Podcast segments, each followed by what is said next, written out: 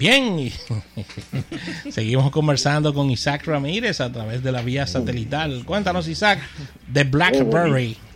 Oh, Dios mío, señor. Nada, eh, a quien usted vea con BlackBerry, abrácelo.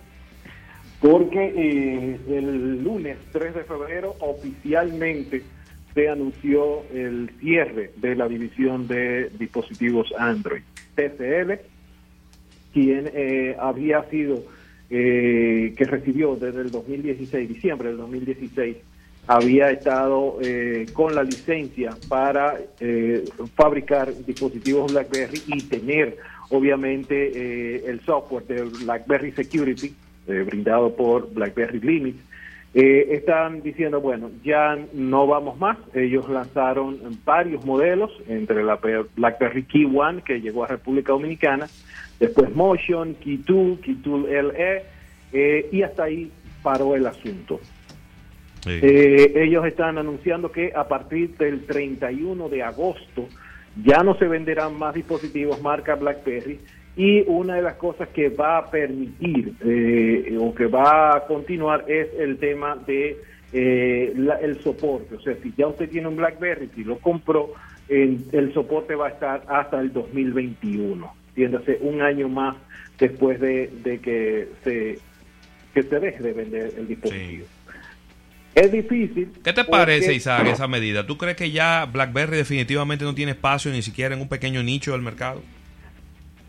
Mira, hay dos cosas que hay que ver. Una, eh, ¿por qué TCL, a pesar de haber adquirido BlackBerry, a pesar de haber estado haciendo muy buenos dispositivos, continuó con eh, yéndose solamente por el teclado o por incluir el teclado en los dispositivos. No, eh, fue algo que no entendimos de por qué no venía un BlackBerry sin el teclado, un BlackBerry con la seguridad que sabemos que tiene. En términos de software, señores, déjenme decirles, no hay cosa más segura que algo que tenga el software de BlackBerry para encriptar.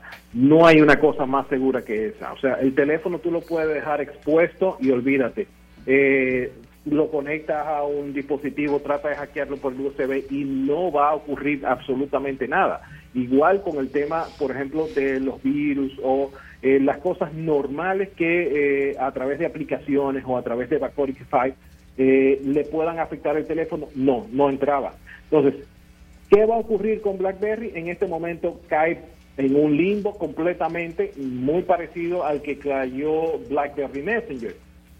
Son eran herramientas muy buenas, eran un sistema operativo muy fuerte, tenía mm, todas las de ganar, pero yo creo que las personas o las empresas que han manejado a BlackBerry no han reconocido cuál es el nicho. O sea, no se trataba de caerle atrás a un Samsung ni de caerle atrás a un Apple.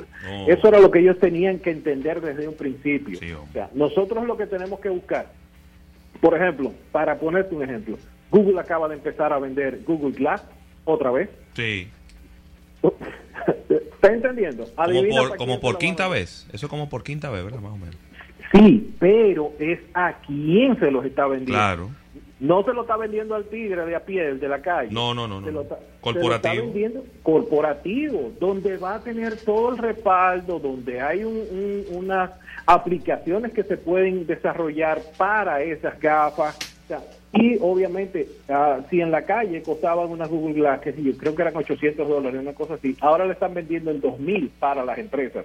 Y las empresas las están comprando, porque hay una serie de aplicaciones que se pueden correr sobre ellas que no se pueden hacer de otra forma.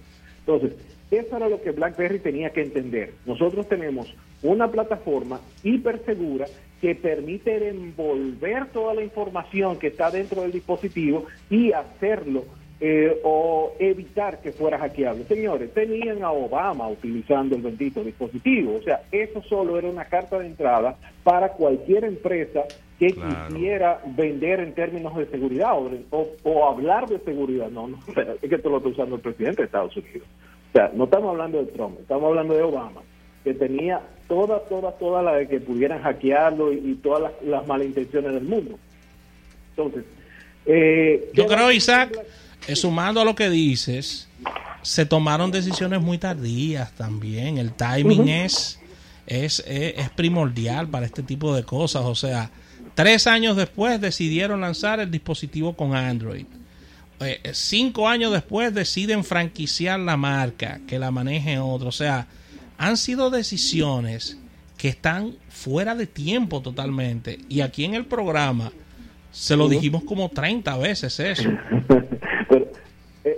Eh, y, es bueno que tú lo, lo traigas a colación. Recuérdate que el problema de BlackBerry eran sus ejecutivos. Sí. O sea, y te, y te voy a decir algo. BlackBerry y Microsoft, yo lo tenía dentro de la misma paquete, dentro del mismo funda hasta que, por ejemplo, Microsoft eh, adquiere o cambia a Steve Ballmer. Ballmer tenía la misma mentalidad que los ejecutivos de BlackBerry. Nosotros le damos a los clientes lo que nosotros entendemos que ellos necesitan. ¿Cómo? En, los años 2000 eso todavía, 2010. Exacto. Entonces, esa era la mentalidad que tenían los ejecutivos de BlackBerry. Cuando se cambia todo el muñeco, que se le pasa a TCL, yo pensé que esa mentalidad iba a cambiar un poco y TCL, que está haciendo buenos teléfonos, y, de hecho, hablando con uno de los amigos que había visto más o menos la evolución de los últimos 10 años de los teléfonos de Alcatel, dice, pero esta gente todos los años tiran un teléfono nuevo que es más atractivo que el anterior. Y se ve el cambio, o sea, el usuario que llega a una tienda y dice, ah, no, pero mire, este es el del año pasado y este es el nuevo. Entonces, ¿por qué no se le hizo eso mismo a BlackBerry? De lanzar un dispositivo completamente diferente, si bien había para los dos segmentos uno que mantuviera el teclado, lánzame otro teléfono que pueda competir, que ese es el que va a competir para allá. Ese es el que se va a embrujar con el, segmento, eh, qué sé yo, gama media, eh, premium, pero eh, estaría compitiendo, por ejemplo, con Motorola, estaría compitiendo con LG, no ir a subirse contra un Samsung, contra un Huawei, contra un, un iPhone, pero tendría un pedazo del nicho, porque empresas que estuvieran viendo ese dispositivo y estuvieran viendo la seguridad que había en el software, podría entonces decir, hey, pero mira, yo prefiero que, que fulanito, que es el ejecutivo principal, tenga esto, porque él hace de la contabilidad, él está viendo la nómina, él está viendo toda esa información, y este software te permite cierto grado de seguridad. Ellos no entendieron eso, quisieron ir a competir con un teléfono que la mentalidad del usuario normal es consumir contenido. Y ese teléfono no Ahora, Isaac. Dime. Eh, ¿Es posible que, independientemente de que Alcatel dice que no, o TCL, que es el nombre de la empresa, dice que no va a ser más los teléfonos BlackBerry, que le vendan eso o que se le termina su contrato. ¿Tú crees que es posible que otra empresa agarre esa marca y, e intente eh, de nuevo volver a, sacarle provecho a, una marca que tiene tanta fuerza? Porque señores, ¿cuántos años hace que yo no le pongo, que yo no veo ni de cerca un BlackBerry? Y todavía tú le preguntas a la gente y la gente, la marca es muy fuerte. La marca es muy fuerte, BlackBerry todavía. ¿Tú crees que hay oportunidad? eh, Qué difícil. Yo, ya tan difícil. Porque eh, quizás tú pudieras decir, bueno, un Lenovo quizás pudiera eh, acceder a eso y sacarle beneficios. Recuérdense que una de las cosas que hizo Lenovo, Motorola era una marca muerta ya. Después de que eh, le extrajera todo el jugo Google, y la dejara como un bagazo. La adquiere eh, Lenovo y precisamente hablábamos fuera del aire de que eh, Motorola había vendido 100 millones de dispositivos de una sola línea, que es la, Moto G. Entonces, ellos lograron, ellos lograron hacer eh, el trabajo. Esa quizás pudiera ser la única marca como que yo veo que pudiese hacer algo por por eh, BlackBerry, adquirirla y quizás darle el, sentido que tiene eh, como marca. Eh, es quizás los únicos que, veo a futuro. Pero vale la pena. Porque ahora mismo tú le preguntas a un generación Z o a lo más jóvenes millennial y no saben qué es lo que es un BlackBerry. Vale, la, pena, Vale la pena solo si ellos se enfocan en un nicho de mercado específico. Okay. Y también ahí entonces tendría que ver cuál sería el crecimiento en ese nicho, porque, porque Pero, es por nostalgia. Eh, bueno, eh, las reservas del, del, del Razor, precisamente, eh, tú mencionaste una palabra mágica, nostalgia. Las reservas del Razor se acabaron. el Razor, Motorola Razor, que se eh, empezó el día eh, el día 6 eh, ya empiezan a entregarse los dispositivos, 1.500 dólares cuesta, no habían. Ayer no habían, o sea, todos se vendieron. Y estamos hablando de un teléfono que cuesta 1.500 dólares, que tiene las especificaciones de un gama media. O sea, en términos de procesador, la batería son 2.500 mAh, 2.600 mAh. O sea, eso, eso es la mitad del teléfono que tú tienes en tu bolsillo. Igual en términos de memoria, igual en términos de almacenamiento. O sea, tú no gastas 1.500 dólares por las especificaciones, tú gastas 1.500 dólares por lo que representa en tu subconsciente la marca Razor, lo que era el Motorola Razor en esos tiempos, en que 2004 creo que era el asunto. Eso es lo que tú tienes en la cabeza y eso le ha funcionado. Le funcionó a Nokia. Recuérdense que Nokia vendió 70 millones de teléfonos del Banana Phone. Hmm. Y, y antes de eso, el año anterior a eso, había roto todos los récords de venta del el Nokia de la culebrita, que lo resucitaron. Y todo era apuesta por el, el tema de la nostalgia.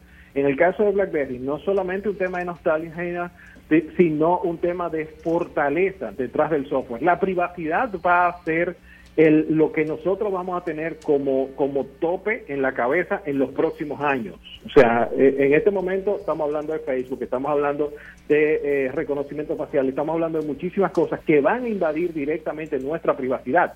De hecho, acaba de salir un comunicado de que la policía en Estados Unidos va a tener capacidad de entrar a las cámaras Ring por un acuerdo que hizo con Amazon. O sea, si ya los hackers entraban a las benditas cámaras de Ring y asustaban a niñas, imagínense ahora que una policía pueda entrar a las cámaras que están en tu casa y verificar si tú estás en tu casa. ¿Entiendes? Entonces, en términos de privacidad, obviamente esa puede ser una muy buena pata para vender algo como BlackBerry tienes un teléfono seguro que va a estar eh, protegiéndote, entre comillas, lo que tú estés haciendo dentro. Bueno, Isaac, no tenemos tiempo para más. ¿Dónde te podemos encontrar? Arroba Isaac Ramírez, tanto en Twitter como en Instagram. Pásense por gadgetdominicana.com. Hay muchísima información. Y dentro de un par de minutos vamos a subirle eh, lo que serían eh, las cinco mejores prácticas para trabajar de forma remota. Eso es para las empresas que eh, están pensando en mandar gente para su casa, para que no se le pegue el virus, eh, cómo pueden mantenerlos eh, trabajando de forma eficiente. Excelente, Isaac. Gracias por todas estas informaciones. El agradecimiento a la Asociación La Nacional de Ahorros y Préstamos. Nos despedimos. Mañana otro almuerzo de negocios a partir de la una. Bye bye.